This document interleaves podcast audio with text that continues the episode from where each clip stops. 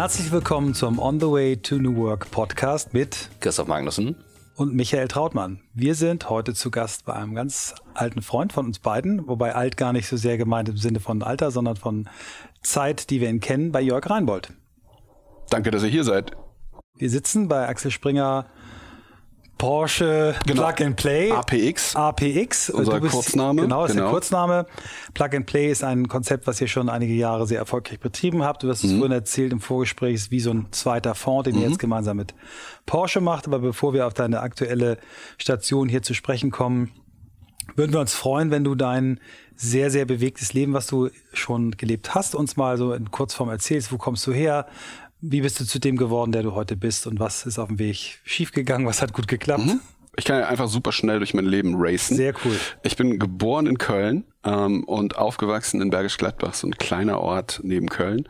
Dann äh, zum Studieren nach Köln gegangen. Nach dem ersten Semester ist mir langweilig geworden. Dann ähm, bin ich zu einer Studenteninitiative gegangen, die OFW hieß und ich glaube immer noch heißt und habe ähm, einen Kongress mit organisiert. Ähm, der hatte das Thema Mehrwertinformation. Das war 93. Das Web war gerade erfunden und wir haben uns Gedanken darüber gemacht, wie wird das Digitale die Art, wie wir arbeiten, verändern das war Bleeding Edge, würde ich sagen. Aber hat riesen Spaß gemacht. Und ähm, da habe ich ganz viel gelernt. Äh, eine Sache. Ähm, verdammt nochmal 25 Jahre. Ja, ja, krass, ja, hab ich jetzt gemerkt. Genau, ich wollte sogar so rechnen, wie so, warte mal, das machen wir doch auch. Ja, nee, und, und das Krasse war, wir haben, ähm, wir haben äh, überlegt, so wer kann dazu was sagen? Und wir, war, wir haben gesagt, so, wir müssen unbedingt großartig sein in dem, was wir machen und hatten dann die Idee Bill Gates und haben dann ähm, bei Microsoft angerufen äh, gesagt, wir hätten gerne Bill Gates als Keynote-Speaker für unseren Kongress. Und dann haben die gelacht und gesagt, der spricht nicht auf kommerziellen Veranstaltungen. Dann haben wir gesagt, sind wir auch nicht, wir sind eine Studentenkonferenz. Und dann hatten die, ich erzähle gleich schneller, aber das ja, ist einfach ist so eine lustige Geschichte. Ähm, deren sozusagen Defensivstrategie war zu sagen, wenn ihr hier hinkommt, kriegt ihr fünf Minuten, um ihn zu überzeugen, das zu machen die haben nicht damit gerechnet, dass wir genug Geld für ein Ticket hatten. Dann haben wir halt echt Streichhölzer gezogen und ein Freund von mir ist nach äh, Seattle geflogen, hat fünf Minuten bei Bill Gates bekommen, der dann gesagt hat, ich komme zu eurer Konferenz. Und dann konnten wir halt jeden Speaker, no den wir haben wollten, konnten wir einfach kriegen, weil die haben gefragt, wer kommt denn da noch hin zu eurer Konferenz? Uh, Bill Gates, Bill Gates und Mark Wessner und, und, und, und dann so, okay, ich komme. Und äh, dann war das eine ziemlich coole Konferenz. Und da habe ich halt und er ist auch gekommen. Ja klar, der ja. war da. Es war auch super witzig, weil wir hatten äh, auch eine, dann höre ich auf mit diesen ganzen nice. Posten. Aber das war lustig. geil, weil wir hatten, ähm, ich glaube, wir hatten Audi als Hauptsponsor für die ganze Logistik unserer Speaker. Und dann rief das äh, Büro von Microsoft Deutschland extrem aufgeregt an und meinte, äh, es kommt so ein neuer 7er BMW. Gibt es irgendeine Chance, dass Bill Gates den mal ausprobieren kann? ich sag, ja, der muss aber auch mal mit dem 7er, äh, mit dem A8 fahren, der da irgendwie gerade, glaube ich, nee, war das schon ein 8? Na egal. Auf jeden Fall haben wir dann bei BMW angerufen und gesagt, wir brauchen das, den neuen 7er, den es noch nicht gibt. dann haben die sich totgelacht, meinten, den könnt ihr natürlich nicht haben. Meine, doch, Bill Gates würde den gerne Probe fahren. Dann durften wir die Farbe aussuchen haben dann gefragt, welche er haben will. Und dann hatten wir halt ganz viele Autos und einer davon war ein BMW und damit ist Bill Gates dann rumgefahren. Der war glücklich, wir waren glücklich, es war eine ziemlich gute Konferenz und da habe ich ganz viel über Digitales gelernt und über das Internet und über auf dieser einen Konferenz, die ihr euch Das waren anderthalb habt. Jahre, wo wir halt uns super intensiv damit beschäftigt hatten, ähm, was da so alles passieren würde, vielleicht. Und, und haben dann ich habe mir gedacht, das sind Geschichten. Ich habe die Konkurrenzveranstaltung organisiert in St. Gallen, das ISC. Und ja. die erzählten zehn Jahre später, ich habe es zehn Jahre später organisiert, noch von dieser Geschichte, ja. die hätten mal Bill Gates gehabt ja. beim UFW. Das war nämlich nee. so. Mhm. Ja, es war super lustig. Krass. Und dann, und dann haben wir, ähm, habe ich mit, mit drei Freunden zusammen, ähm, weil wir einfach Lust hatten, uns mehr mit dem Thema digital zu beschäftigen, haben wir ähm, für ein Verlagshaus ähm, angefangen zu arbeiten und den ähm, äh, uns zu überlegen, wie können die, wie können die digitaler werden. Und, Welcher Verlag ähm, war das, magst du sagen? Ja, das war ein Stück von der Rheinischen Post. Mhm. Und ähm, das haben wir für die gemacht, haben so verschiedene Sachen gebaut für so ein halbes Jahr. Und dann hat unser Steuerberater gesagt, also ihr müsst euch entweder einstellen lassen oder einen zweiten Kunden haben, weil sonst seid ihr scheinselbstständig, das ist schlecht. Das Thema gab es damals schon. Ja, und dann hatten wir wirklich nicht so viel Lust, uns da anstellen zu lassen ähm, und haben uns dann für die Variante zweiter Kunde entschieden und damit Firma gründen und äh, haben dann Denkwerk gegründet und haben dann über wieder ganz viele lustige Zufälle ähm, Mustang Jeans als Kunden gekriegt und ähm, Viva und so ganz viele lustige Firmen und haben für die halt, ähm, wir wollten immer denen helfen, ihre Prozesse und alles zu digitalisieren und ihre Wertschöpfung digital neu zu erfinden. Und die haben immer gesagt, ja, total super. Erstmal machen wir eine Webseite. Also waren wir halt die, die die schönen bunten Webseiten bauen konnten.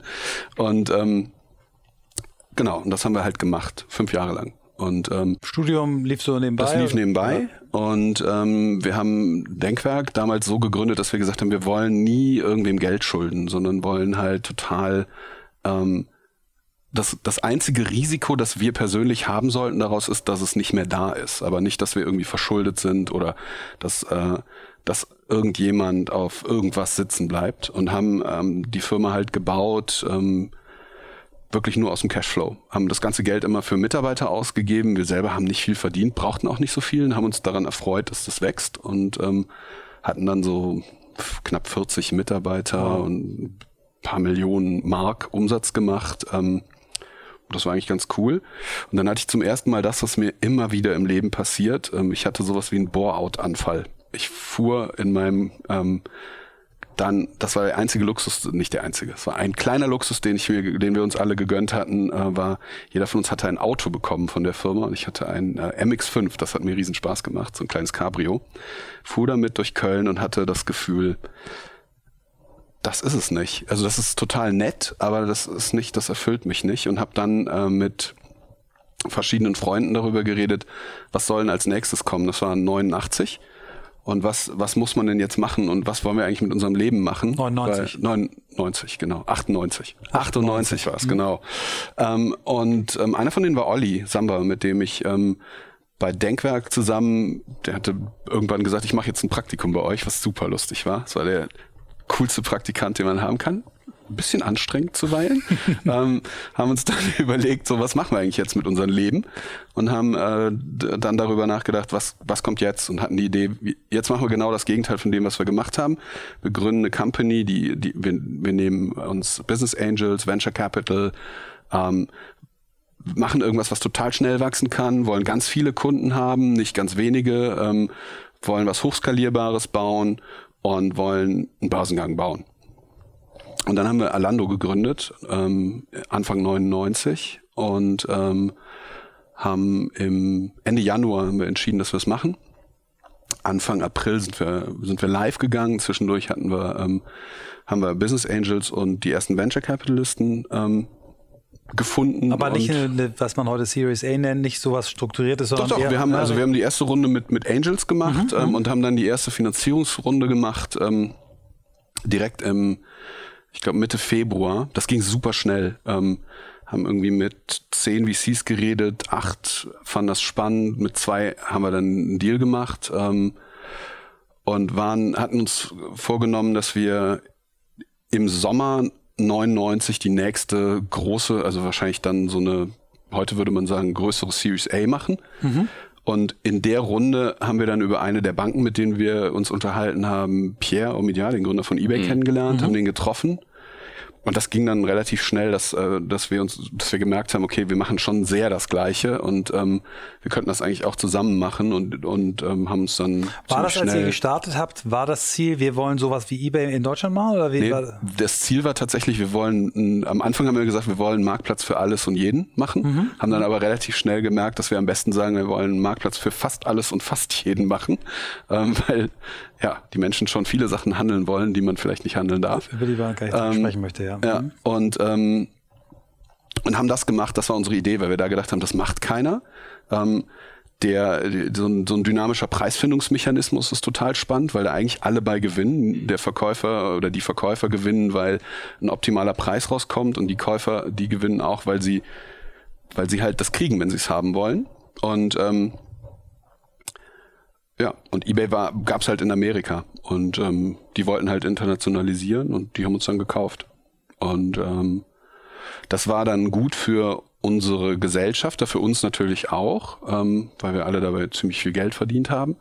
Und ähm, meine ganzen Mitgründer, die wollten dann alle was anderes machen. Ich war der das einzige. Das waren die drei Brüder damals. Die drei ne? Brüder, ne? genau, und Karl und ähm, und Max. Und Karel ist ähm, nach München gezogen zu seiner Frau und hat da mit ihr irgendwie, weiß gar nicht, nee, er hat dann eine Firma da gegründet, ist jetzt bei McKinsey. und ähm, Max ist in Urlaub gefahren und die drei Brüder wollten unbedingt was äh, Mobiles machen. Die haben dann halt Jamba gegründet. Mhm. Und ich, ähm, ja, ich habe dann gedacht, nee, ich will, ich will einfach ich will eBay machen. Ich finde das super spannend und habe das dann mit Philipp und vielen anderen halt ja, Philipp gebaut. Justus, Philipp Justus, genau. Von dem du mal gesagt hast, dass der beste Manager, mit dem du je gearbeitet ja, hast. Ich ja, ich glaube, diese Aussage kann ich immer noch stehen lassen. Ich habe auch hier viele coole Leute in, in dem ganzen Axel Springer und und ähm, und Porsche-Universum kennengelernt. Da sind auch richtige Knallertypen und Typinen dabei. Ähm, ja, aber Philipp ist da ganz weit vorne. Ja, super. Ja. Das, also ich, als du es gerade erzählt hast, 99, ne, ich habe die Story mit, ähm, mit eBay in, gefühlt in einer großen Pause gelesen. Also da war ich noch in der Schule und das war für uns natürlich so, wenn man das verstanden hat, was da abgegangen ist und nicht viele haben es verstanden gefühlt, Internet zu der Zeit, also es ist sehr schwer, finde ich immer nochmal, sich zurückzuversetzen. Das waren ja auch wirklich krüppelige Seiten am Anfang und da wurde Stück für Stück immer besser. Wie groß habt ihr es verkauft? Was war da der, was war? Ja, wir haben, wie war das? Wir haben ähm, so Ende der 30 Millionen Dollar plus nochmal das gleiche in, in Optionen obendrauf gekriegt. Ja.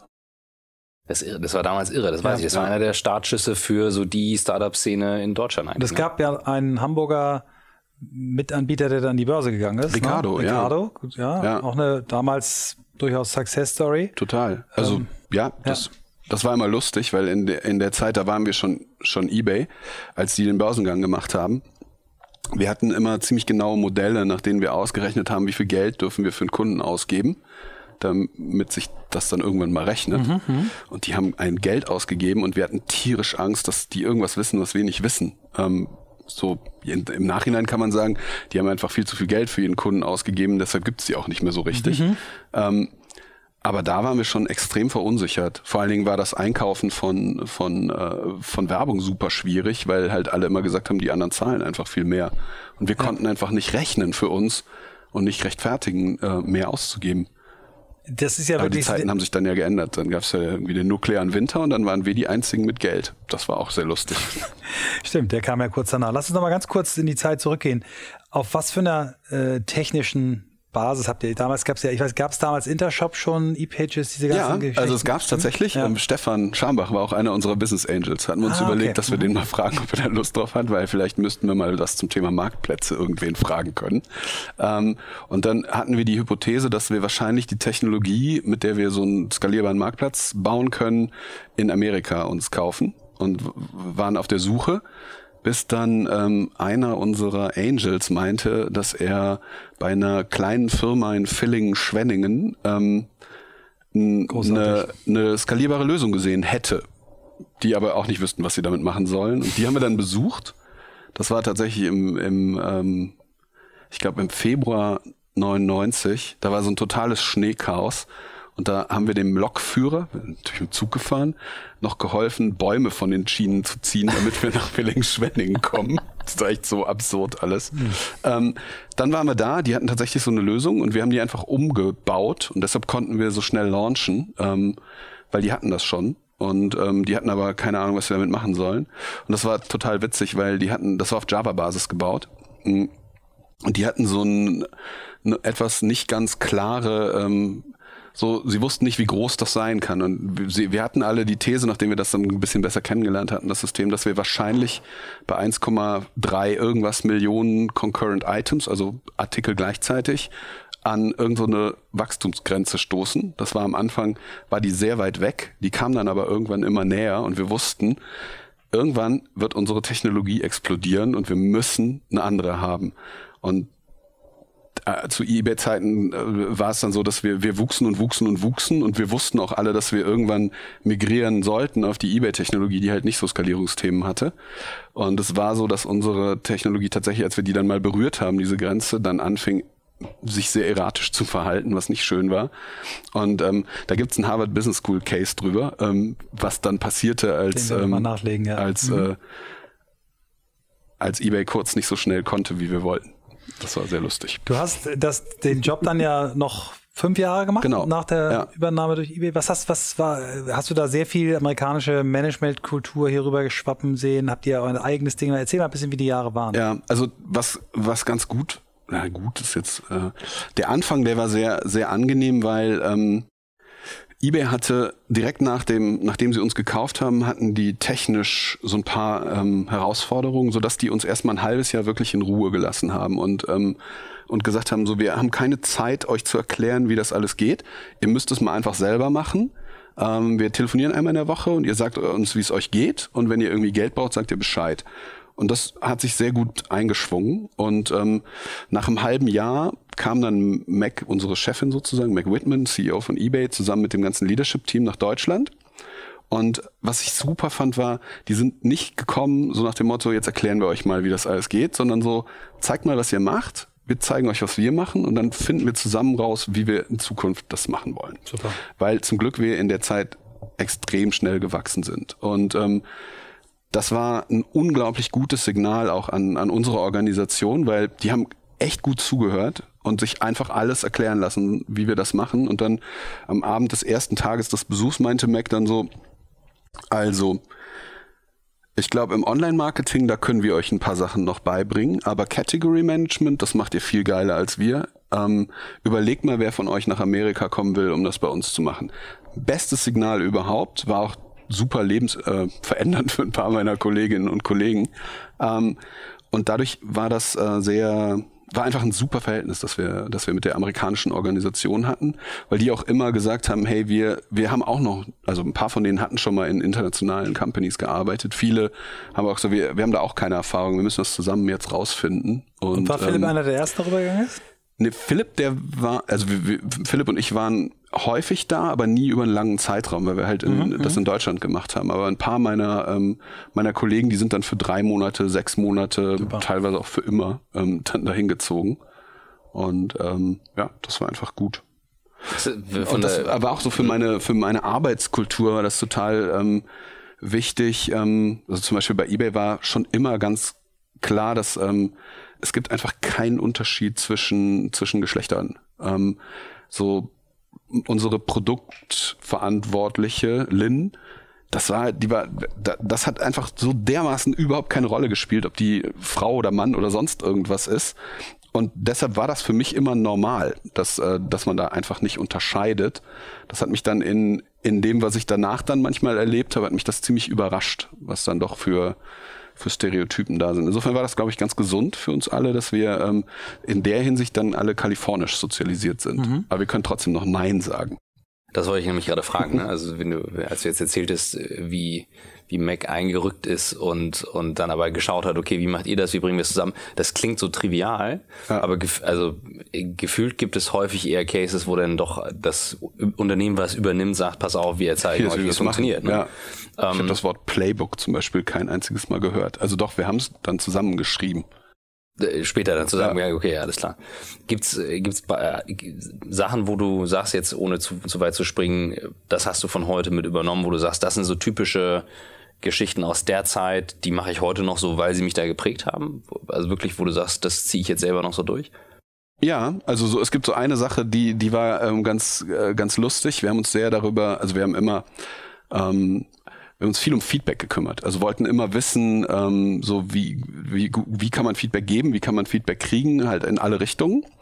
Und äh, wir hatten dann relativ schnell rausgefunden, dass die Leute manchmal sich darüber beschwert haben, dass wir nicht klar genug ähm, Ansagen machen. Und haben dann als als eBay, das war ein globales Thema, haben dann überlegt, wie macht man das denn? Und haben dann so ein äh, System äh, eingeführt, Situational Leadership. Ich weiß nicht, ob ihr das kennt. Das super ja, hardcore und eigentlich total verboten, aber sehr praktisch. Ähm, wichtig ist, Mossad oder nee, gar nicht. Nee, wichtig ist, dass man das immer auf, auf, hm? auf eine Situation bezieht und hm? nicht auf einen Menschen. Das ist der Trick.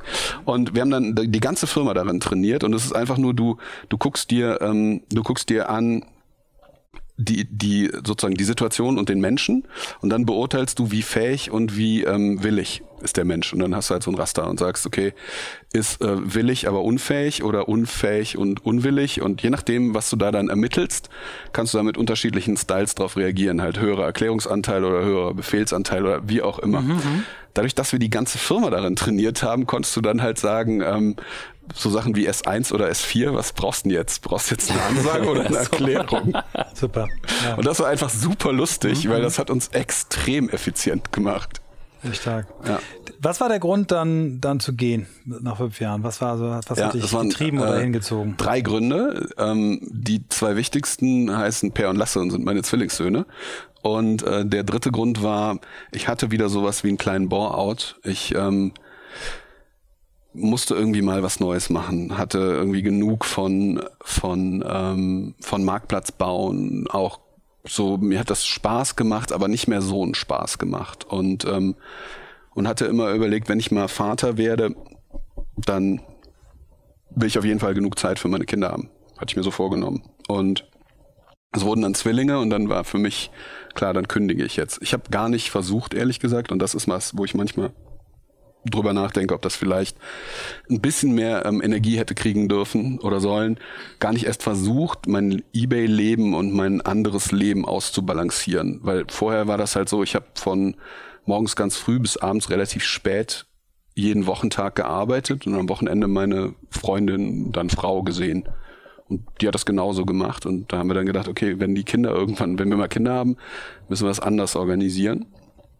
Und, ähm, und dann habe ich mit achtmonatiger Vorankündigungszeit sozusagen mein Fade-out bei eBay gemacht und habe dann sechs Monate pur Elternzeit gemacht und habe dann angefangen, mit einem Freund zusammen in Startups zu investieren. Weil wir da uns überlegt hatten, das könnte ja so sein, dass uns das eine, eine, eine schöne Möglichkeit gibt, unser Leben gut zu, auszubalancieren. Und erzähl mal aus der Zeit, ist das so aufgegangen, wie du es dir gewünscht hast? War das erstmal Nee, weiß man nicht. Also ist okay. Wir haben ein paar Exits gemacht und ein paar, ähm, ein paar Companies sind kaputt gegangen. Ähm, wir haben uns ziemlich intensiv mit den Firmen beschäftigt, ähm, sehr früh da rein investiert. Ähm, manche sind noch da, also hoffe ich, dass die irgendwann auch mal, dass ich da irgendwann dann mal rausgelassen werde. Mal gucken.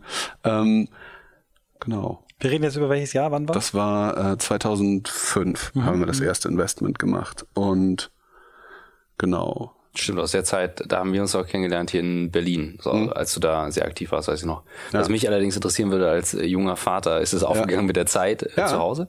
Ja, auch da wieder.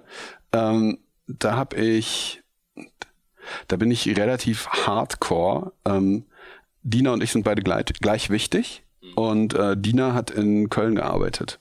Insofern war das alternativlos, das organisiert zu bekommen, weil wenn ich die Zwillis nicht aus der Kita geholt hätte, dann hätte es keiner gemacht. Und das war aber gut. Also das war, ähm, das war super. So hatten wir, ähm, Dina hat immer so zwei oder drei Tage in der Woche, dann als sie wieder angefangen hat zu arbeiten, ähm, irgendwo gearbeitet.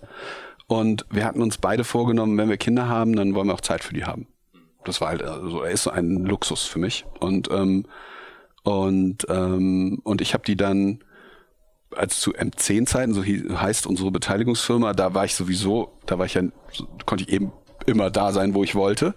Ähm, und das war aber, als ich hier ähm, vor fünf Jahren bei dann Axel Springer angefangen habe, da war das eine der Bedingungen. Also es war jetzt keine Bedingung, wo ich irgendwie drüber verhandeln musste, habe ich nur gesagt, meine Frau arbeitet woanders, wenn meine Kinder. Ist das immer noch so? Die arbeitet immer noch woanders? Nee, jetzt nicht mehr. Seit zwei Jahren sind wow, wir eine normale lange. Familie und leben am gleichen Ort. Haben auch gesagt, mal gucken, ob wir nach einem Jahr noch verheiratet sind. Aber ist cool. Hat geklappt. Ist super. cool. Alles cool.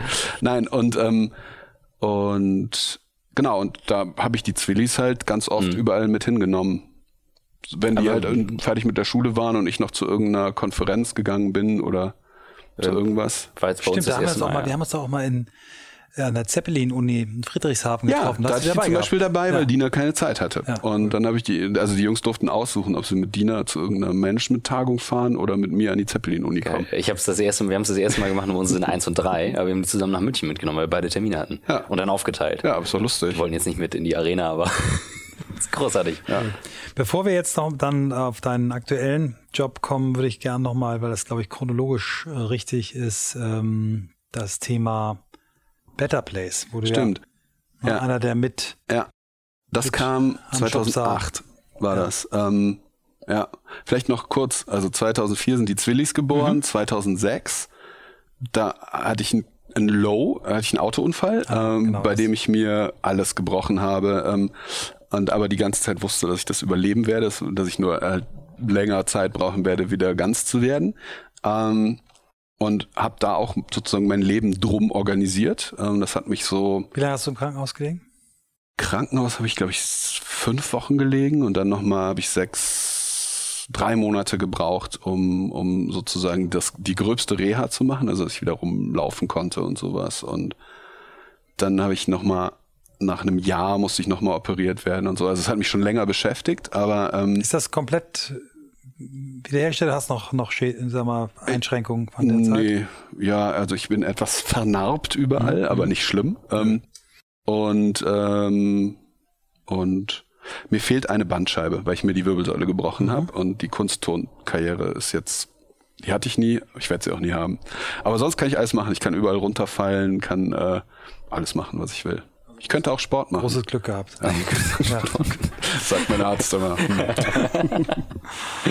wow. Okay, und hat das, ja. äh, hat Better Place was damit zu tun, dass du dann auch gesagt äh, hast, äh, nee und ja. Geben, also das, das Interessante war, dass ähm, kurz bevor ich den Unfall hatte, war ich zum ersten Mal mit Dina ohne Kinder weg. Mhm. Und da haben wir uns viele Gedanken darüber gemacht, ähm, was ist, wenn uns was passiert. Also wir sind nach Japan zusammengefahren und, äh, und haben alles gemacht, was man ähm, da, dann so machen sollte. Also Testament geschrieben, Patientenverfügungen geschrieben, all das Zeug, was man, was ich sonst immer vor mir herschiebe.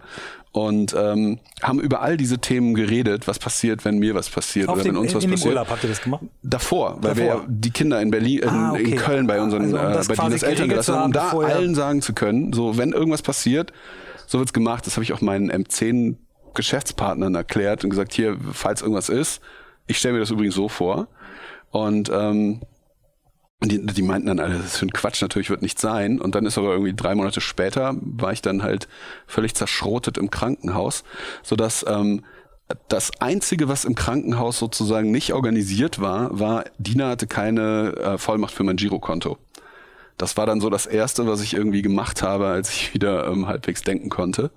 Ich, äh, die unterschrieben und dann der Rest war halt irgendwie organisiert. Geregelt. Mhm. War halbwegs entspannt, während ich da vor mich hinhalte. Ja, krass. Das, äh, das äh, bleibt so lange Theorie, bis es dann passiert. Ne? Also ja. ist, wir haben schon viel als Familie drüber gesprochen und viele schieben es so weg, weil sie sagen, äh, betrifft einen jetzt nicht. Und mein Gefühl war, äh, mit Hochzeit habe ich gesagt, das ist dann als Paar macht man das und wir organisieren das und jetzt mit den Kindern nochmal eine ganz andere Nummer. Ja.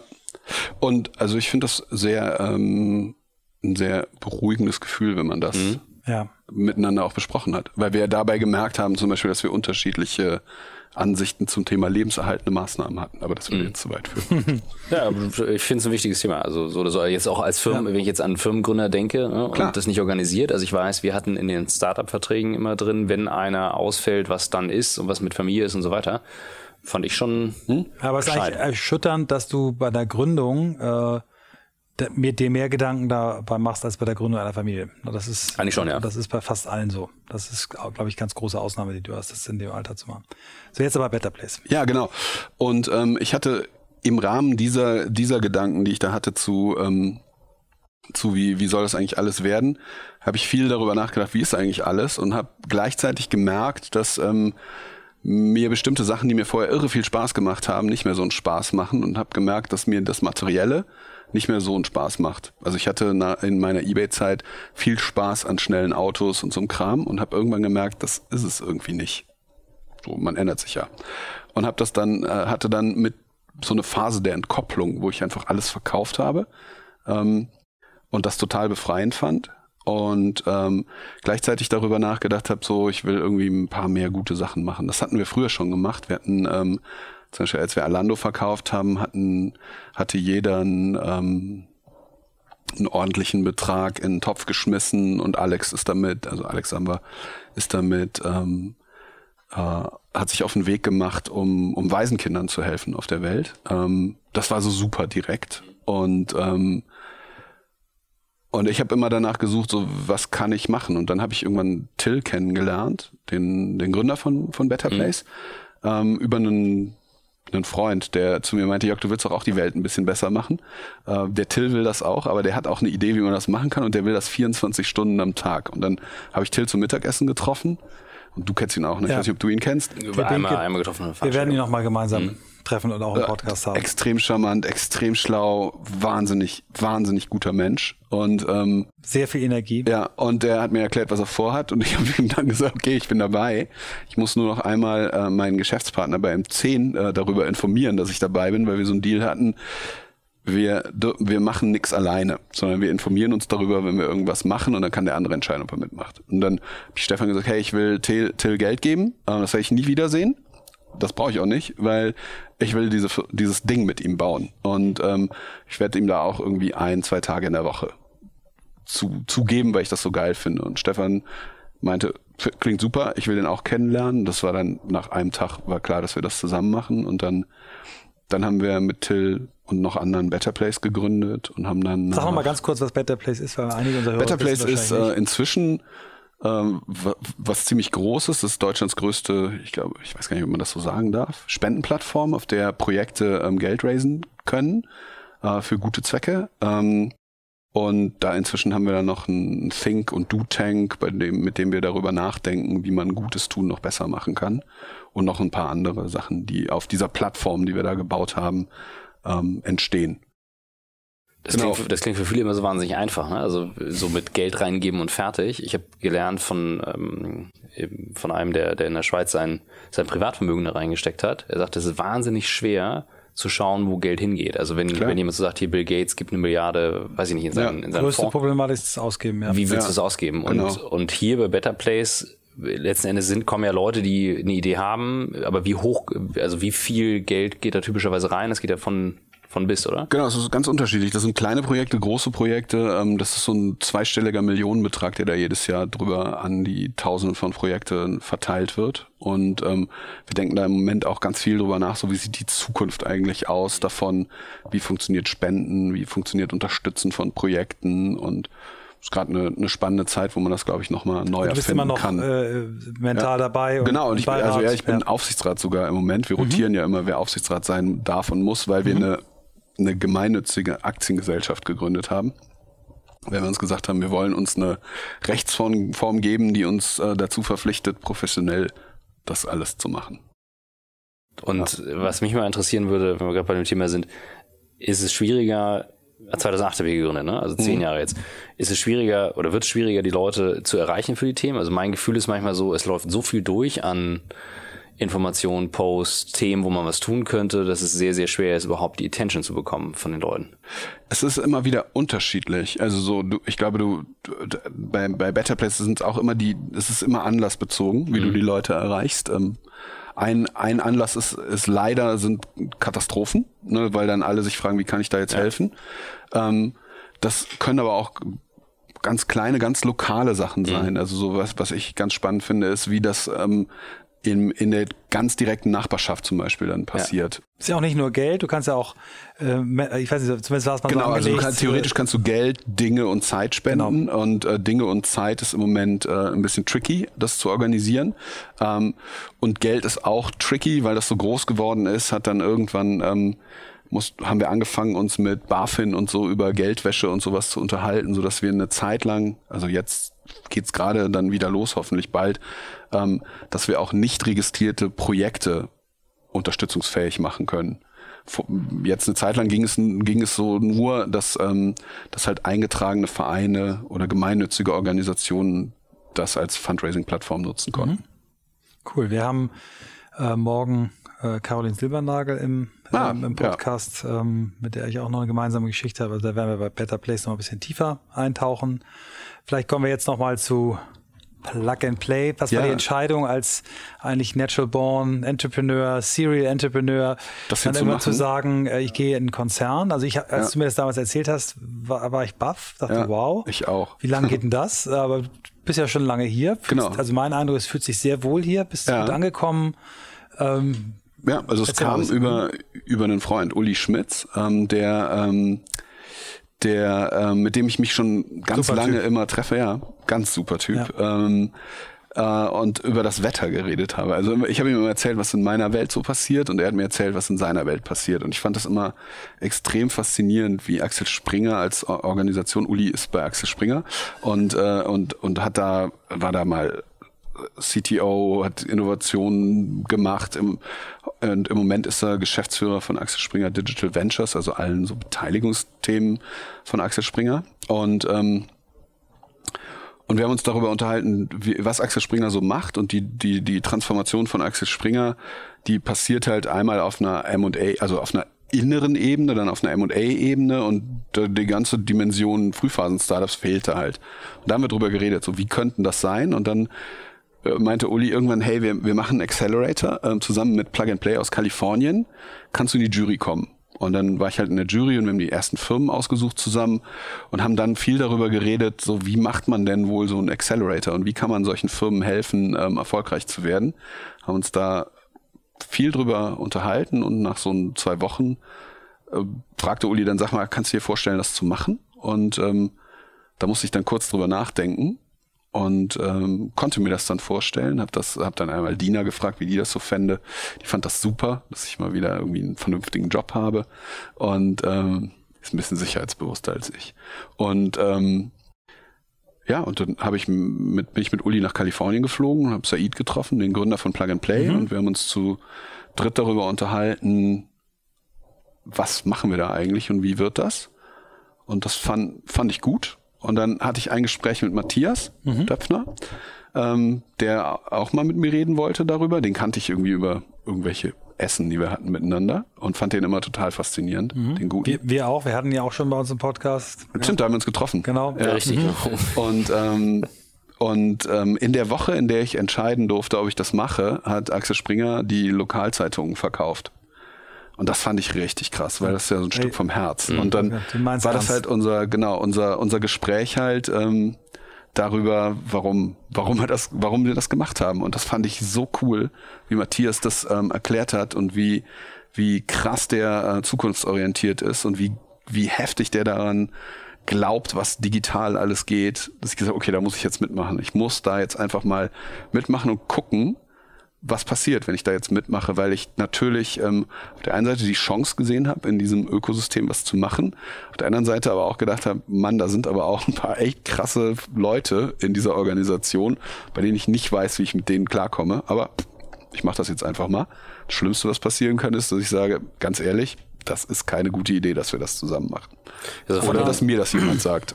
So von den Medienunternehmen her habe ich schon auch, also das, was du gerade beschreibst, ist immer so ein Gefühl, also mit, mit sehr viel Boldness, das mhm. Durchziehen. Die Schwierigkeit, finde ich, ist heute nur zu, also ein Gefühl dafür zu haben, wo geht die Reise hin, ne? Ja. Also so in welche Richtung. Und ähm, wie, also wie sind die Entscheidungsprozesse, dass ihr sagt, okay, wer redet alles mit, wer sieht was, wie werden Sachen ausgetauscht? Also sagen wir mal, ja. man stolpert über eine geile Idee ja. oder merkt, hey, da dreht sich was oder da drehen sich Zahlen. Wie viele Leute sind da daran beteiligt? Weil Ganz wenige. Das ist der Trick, glaube ich. Ähm, so, wir, wir haben, ähm, wir, wir haben das immer so gemacht, dass wir gesagt haben, wir wollen die, die schlankesten Entscheidungsmechanismen haben, die irgendwie gehen. Und ähm, wenn da irgendeiner irgendeinen Einfluss drauf nehmen möchte, kann man sich da super gerne einbringen, aber nicht per Macht, sondern nur per Advice, per Lust. Mhm. und per, per ähm, einfach Überzeugungskraft. Insofern haben wir schon immer ein total schlankes Investmentkomitee, das jede Woche alle Investmententscheidungen trifft. Das besteht das? aus vier Leuten. Wow. Zu Axel Springer Plug and Play Zeiten, ähm, da waren das oder sind das ähm, Uli und Said mhm. als die sozusagen Gesellschafter und dann ähm, die zwei Geschäftsführer. Das, das waren ähm, halt Frauke und ich. Und jetzt sind's Melanie und ich, die, die halt dann die Investmententscheidungen treffen. Und bei APX, eine andere Gesellschaft, also Axel Springer und Porsche als Gesellschafter, da sind's Uli, Thilo Koslowski, der, der ähm, Geschäftsführer von Porsche Digital, und Henrik und ich, die beiden Geschäftsführer, ja. Henrik Hungerhoff. Und ähm, und wir tagen jede Woche und wir treffen jede Woche alle Entscheidungen. Und normalerweise ist es so, dass ähm, Henrik und ich mit einer, mit einer Entscheidungsvorlage sozusagen kommen und sagen, wenn wir alleine entscheiden dürften, würden wir so entscheiden. Und ja. dann ähm, haben wir meistens, ähm, auch wir haben uns das nicht überlegt, sondern das kommt halt aus unserer Organisation, den ganzen Kolleginnen und Kollegen, mit denen wir zusammenarbeiten, die dann halt noch mehr Zeit da reingesteckt haben, sich zu überlegen, sollten wir das jetzt machen oder nicht.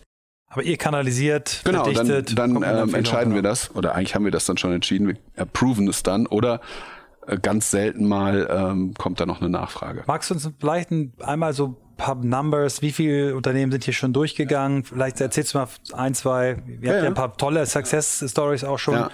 Äh, und auch vielleicht nochmal der Prozess, wie, ja. wie, wie läuft es eigentlich ab? Genau, also wir haben wir haben ähm, bis, bis letztes Jahr haben wir Axel Springer Plug and Play gemacht und, und seit äh, diesem Jahr sind wir APX.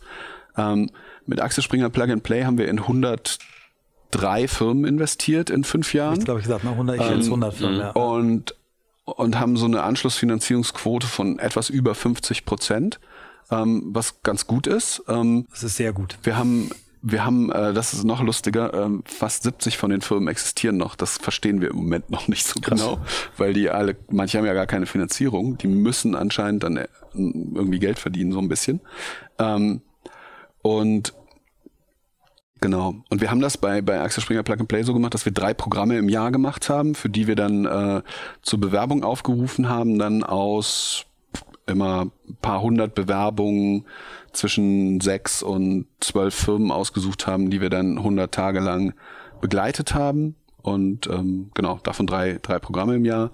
Seit ähm, diesem Jahr mit APX äh, machen wir das so, dass wir jeden Monat Firmen aufnehmen ähm, also rollieren. Genau, ein rollierendes Programm gebaut haben. Wir super viel intensiver mit den einzelnen Firmen arbeiten, das Team ein bisschen umgebaut haben, wir uns auch eine neue Organisationsform verpasst haben. Ähm, da hatten wir jetzt letzte Woche, sind wir zwei Tage weggefahren, um uns mal darüber zu unterhalten, wie ist das eigentlich gerade bei uns und funktioniert das ähm, so, wie wir uns das überlegt haben. Wir haben uns ähm, in Circles organisiert. Ähm, wir haben halt so die, also es geht los, dass wir ähm, dass wir sozusagen Dealflow generieren, dann Selection machen, also aussuchen, welche Firmen kommen in Frage für Investments, dann ein Closing brauchen, also die, die Deals closen, dann die Programmzeit haben, da gibt's das Programm, dann gibt's so ein so ein Presentation-Element, wo wir denen helfen, ihre Geschichte gut mhm, zu erzählen. Mhm. Und dann gibt's etwas, das heißt Venture Development, wo wir den Firmen helfen, ähm, in den wir haben die Investor Readiness Dimensions, also in all den Dimensionen, in denen man etwas erreichen muss, also das heißt in unserer Welt Traction erzeugen muss, ähm, das hinzukriegen. Da haben wir relativ lange drüber nachgedacht, welche Dimensionen das sein können. Dimension ein Circle oder ist es in einem nee, Circle? Nee, nee, das ist, das ist in einem, also so Venture Development heißt dieser Circle, der, da sind dann, die Leute kümmern sich dann mit jedem Startup darum, okay, in welcher Reihenfolge wollt ihr denn da was machen? Und die helfen den in Anführungsstrichen nicht dabei, das zu machen. Das muss ja das Startup machen. Sonst wäre das ja blöd, wenn wir das machen müssten. Aber wir erinnern sie daran, was sie so alles machen wollten. So, dafür sind wir dann da. Und coach ähm, sie, wenn sie. Und können ihnen dann auch vielleicht sagen, wenn sie sagen, hey, ähm, kennt ihr jemanden, der das kann? Dann kennen wir vielleicht jemanden, der das schon mal gemacht hat. Oder wir haben Erfahrungen, die wir teilen können. Oder wir haben dann auch mal, mal Templates, also nie eins, sondern immer mehrere, weil wir sagen, wir wollen nicht uniforme Startups haben. Und dann haben wir Portfolio Management, wo die Firmen, an denen wir beteiligt sind, drin sind. Und dann haben wir noch so ein paar so Campus und sowas, also wo wir uns um unsere mhm. Etagen hier kümmern. Ähm, Habt ihr euch diese Circles abgeschaut bei Holocracy so ein bisschen? Ist das so da, ja, ja, ein bisschen schon. Aber ähm, ich dachte, wenn ich das vorschlage, das zu machen, mhm rasten alle aus und machen niemals mit. Mhm. Ähm, also hast du es nicht so genannt? Nein, ich habe es anders genannt. Und das Lustige war, wir haben das tatsächlich so gemacht, ähm, wir haben uns letzt, vor Weihnachten, da war, war so, so eine Phase, da hatte, war gerade erlaubt worden, dass wir mit Porsche zusammen diese neue Gesellschaft gründen dürfen.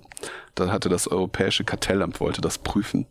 Ähm, und als wir das dann durften, haben wir gesagt, okay, das ist jetzt eine super Gelegenheit, einmal so richtig zu überlegen, wie wollen wir uns eigentlich organisieren. Und lasst mal über die Weihnachtsfeiertage, da haben wir früher immer zugemacht für eine Woche. Äh, jeder denkt mal darüber nach, wofür will ich eigentlich hier die Verantwortung übernehmen? Und ich hatte eine Vermutung, dass da jeder was zu, zu sagen hat und eine Hoffnung, womit wir dann uns im Januar wieder treffen. Zum Glück hatte ich recht, kamen alle wieder. Alle haben, ähm, haben aufgemalt, wofür sie die Verantwortung übernehmen wollen und wo sie aber dabei sein möchten.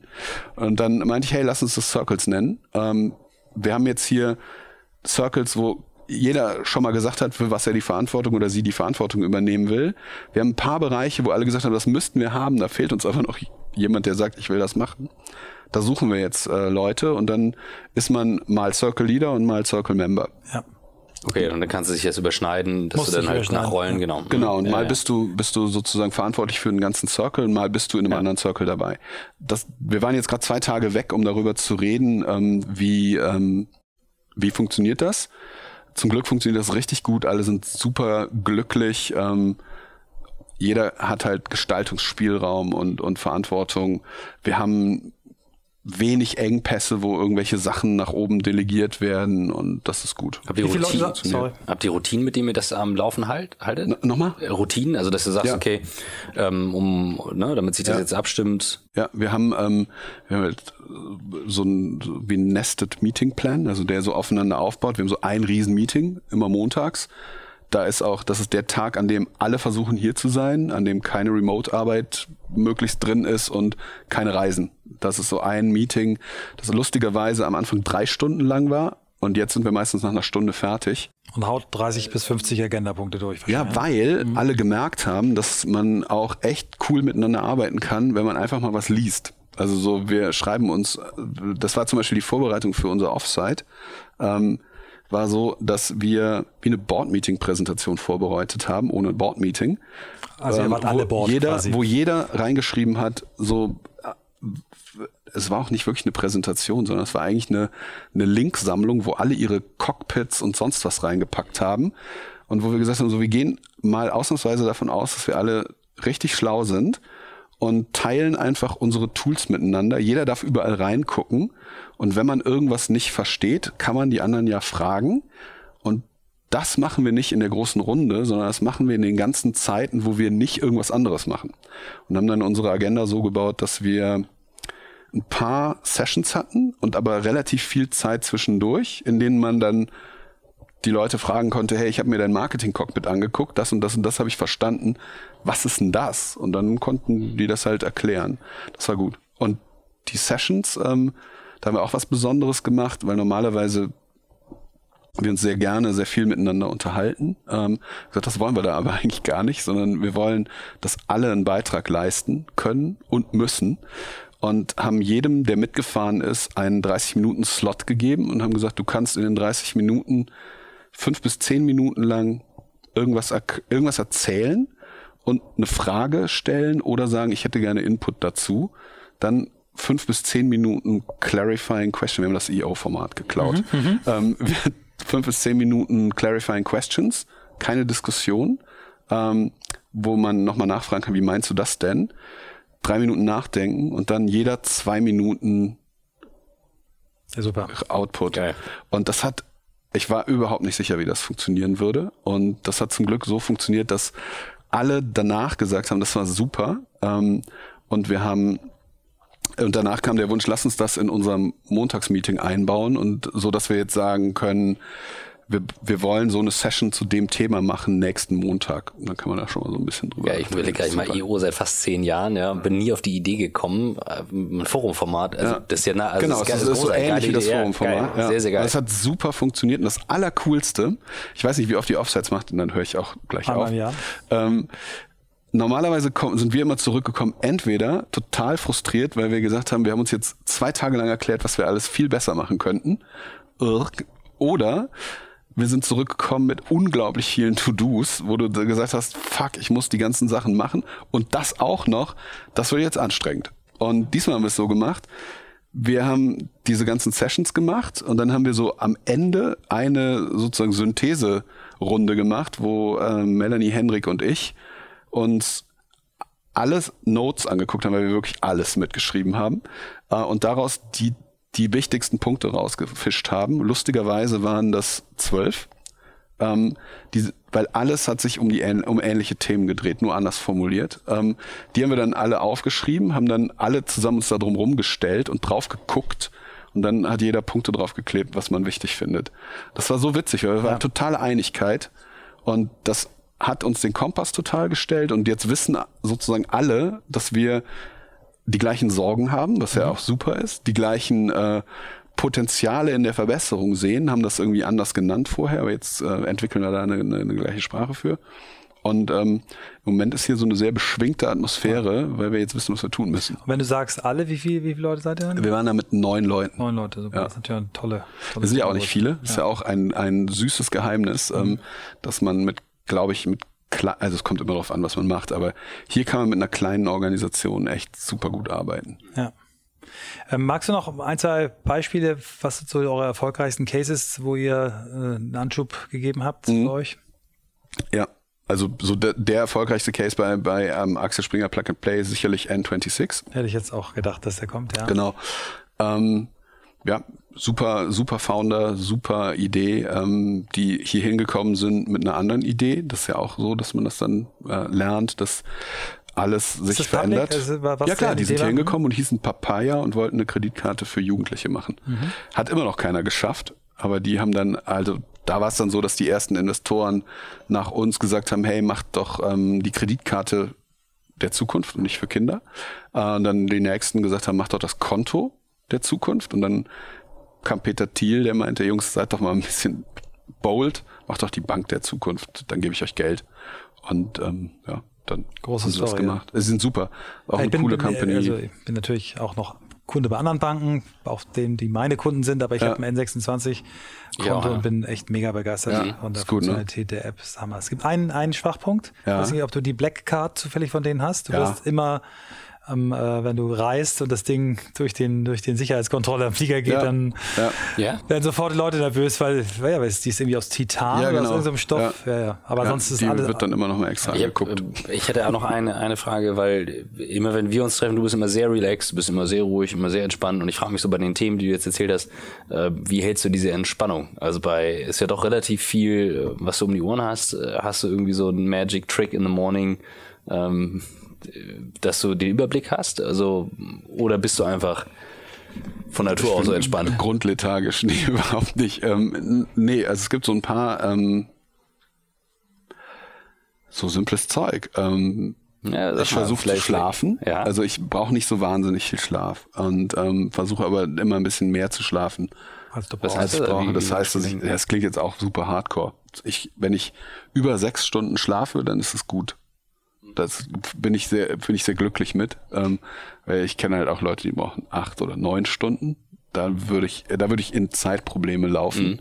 Dann, ähm, ich glaube, der größte Trick ist, nicht zu versuchen, eine Work-Life-Balance hinzukriegen, sondern ein Work-Life-Blend.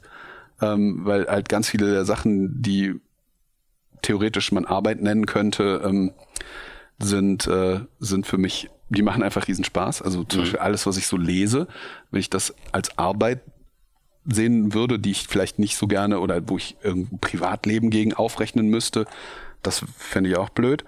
Ähm, dann ganz wichtig für mich ist, ich versuche immer im Moment zu sein. Ähm, also nicht darüber nachzudenken, was noch kommt oder, oder was, was, schon war, sondern genau jetzt zu sein. ist lustig, damit treibe ich mein Umfeld manchmal in den Wahnsinn, weil ich nie weiß, was als nächstes passiert. Also ich habe wirklich, weil ich glaube, mein Kopf hat nur eine bestimmte Aufnahmekapazität.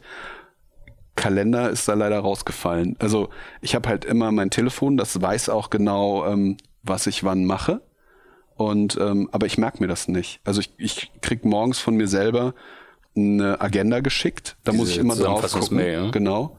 Ähm, was ich so alles am Tag vorhab und dann bin ich im Moment des, des jeweiligen Moments. Und hast du das selber äh, entwickelt oder hast du irgendwann mal einen Punkt gehabt, wo, wo du einen Anstoß bekommen hast, um, um dich dahin zu entwickeln? Ich habe mich total viel mit ganz vielen Leuten immer darüber unterhalten, so wie, wie kann man das besser machen und das mache ich nach wie vor und werde das auch immer weitermachen. Und eine Sache, die mich, also zwei Sachen, die ich für, zu mir selber, äh, die ich akzeptieren musste irgendwann und dann war es auch gut. Das eine ist, ähm, ich bin immer unzufrieden hm. Seit ich das akzeptiert habe, komme ich damit besser klar. Also ich bin nie glücklich mit irgendwas. Also ich bin schon glücklich, aber ich habe immer das Gefühl, da geht doch noch mehr. Mhm. Und das andere ist, ich muss meine Systeme wechseln. Auch mhm. da, mhm. So weil ich, ich war immer total neidisch auf zum Beispiel Stefan, mein, mein Partner bei M10, der macht halt, seit es ihn gibt, die Sachen auf eine Art und Weise. Ich habe mir gedacht, wie geil ist denn das? Warum kann der das? Bohrst, und ich wechsle das immer. Ich mach genau, ich mache halt ähm, dann eine Zeit lang mhm. Notizen auf Papier, dann mache ich sie nur digital, dann mache ich sie so und so.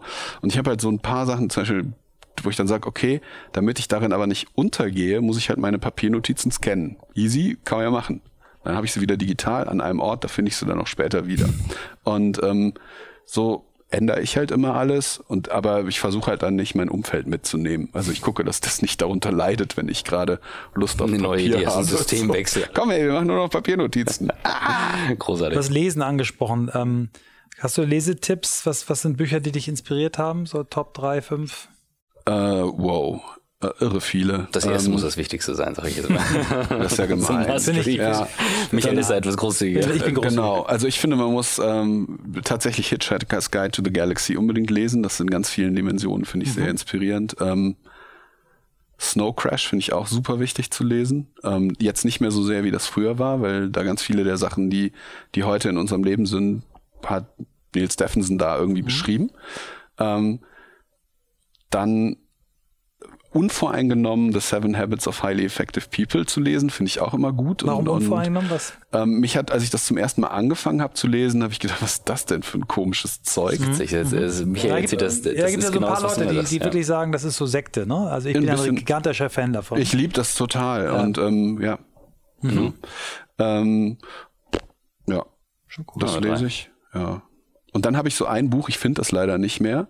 Das war von O'Reilly. Ähm, und, und da ging es drum, eben so ein Work-Life-Blend hinzukriegen. Und ich weiß nicht mehr, wie es heißt. Das ist vom O'Reilly Verlag. Ich müsste das mal nachschlagen. Mhm.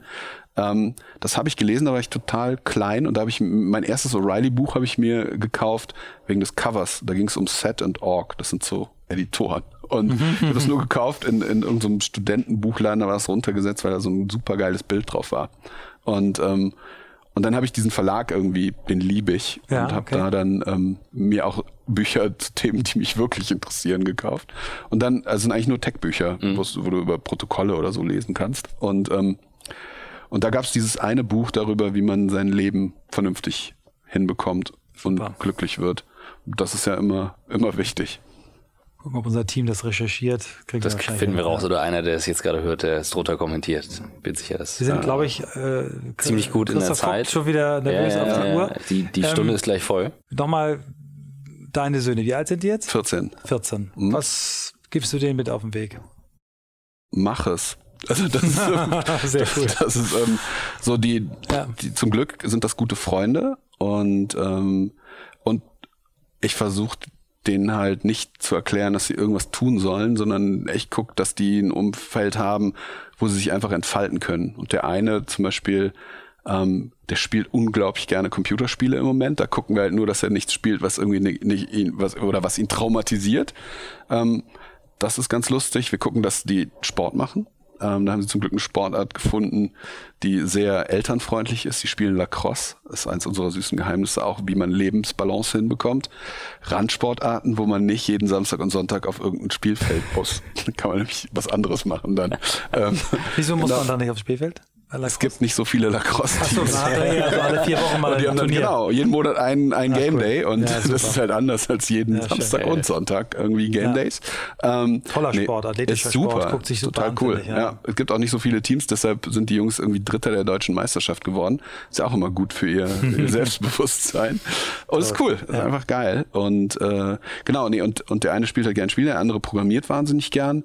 Und da gucke ich halt, dass der die die Leute trifft, die das, was ihn interessieren, halt ähm, können. Und deshalb cool. kommen die halt mit hier ins Büro und hängen mit den Machine Learnern rum und, und kann sie, können sich mit denen halt unterhalten und, ähm, und das ist halt das Coole am Internet. Der hat halt seinen ersten, ersten ähm, Computer Science Kurs einen Stanford-Kurs gemacht. Mhm. Ne, so als ich klein war, ging das nicht. Mhm. Da als, halt, als äh, äh also genau, an der iTunes mhm. University und dann äh, noch verschiedene andere Sachen gemacht. Jetzt macht er hier irgendwie an der Humboldt-Uni Sachen, einfach weil, weil ich ihm gesagt habe, ey, du kannst überall anrufen und sagen, hier, mich interessiert das, gibt es irgendein Angebot. Mhm. Das ist ja. bemerkenswert, dass du es in der Reihenfolge erzählst und dass überhaupt keine Wertung drin ist. Dass du nicht sagst, der eine ist der geile Programmierer und der andere ist der Gamer, sondern du hast es in der Reihenfolge erzählt und dass du sagst, Beides ist gut, das ja, du aus und das ist, ist genau dein Eingangs. Ja. Mach, mach ja, es. So. Genau. Ah, toll. Ja, und im Moment hat der eine entschieden, dass er nächstes Jahr nach Amerika zieht. Habe ich auch gesagt, musst du machen. Der Gamer ähm, oder der Programmierer? Da, in dem Fall ist es der Programmierer. Der Gamer hat gesagt, ich finde es hier eigentlich ganz geil in Berlin. Ich muss jetzt nicht nach Amerika ziehen. Und äh, das ist dann auch wieder cool. Und da bin ich dann auch, da fühle ich dann so, oh, wie nett und gut, dass ich in so einer Situation hier mhm. bin. Ja. Ähm, weil der hat sich einfach hier durchgefragt, wie komme ich nach Amerika? Und Henrik, der war mit irgendwie Assist in Amerika, hat gesagt, geil, ich helfe dir beim Bewerben, hat ihn mitgenommen zu einem Alumni-Treffen. Ähm, einfach so, das viel nahbarer, als ich, als ja. ich klein war, überlegt habe, soll ich nach Amerika gehen, weil das ein sehr abstraktes sehr Thema. Mhm. Und, ähm, und für Peer ist das halt super geil. Der hat hier halt Leute, die sagen, mega geil, dass du das machen willst. Ich, ähm, ich helfe dir. Ja, toll. Großartig. Vielen Dank für wirklich so viel, so tiefe Einblicke. Gerne. Und äh, hat großen Spaß gemacht, obwohl ich dich schon eine, eine Weile kenne. Das war jetzt sehr, sehr cool. ja, danke. Gerne.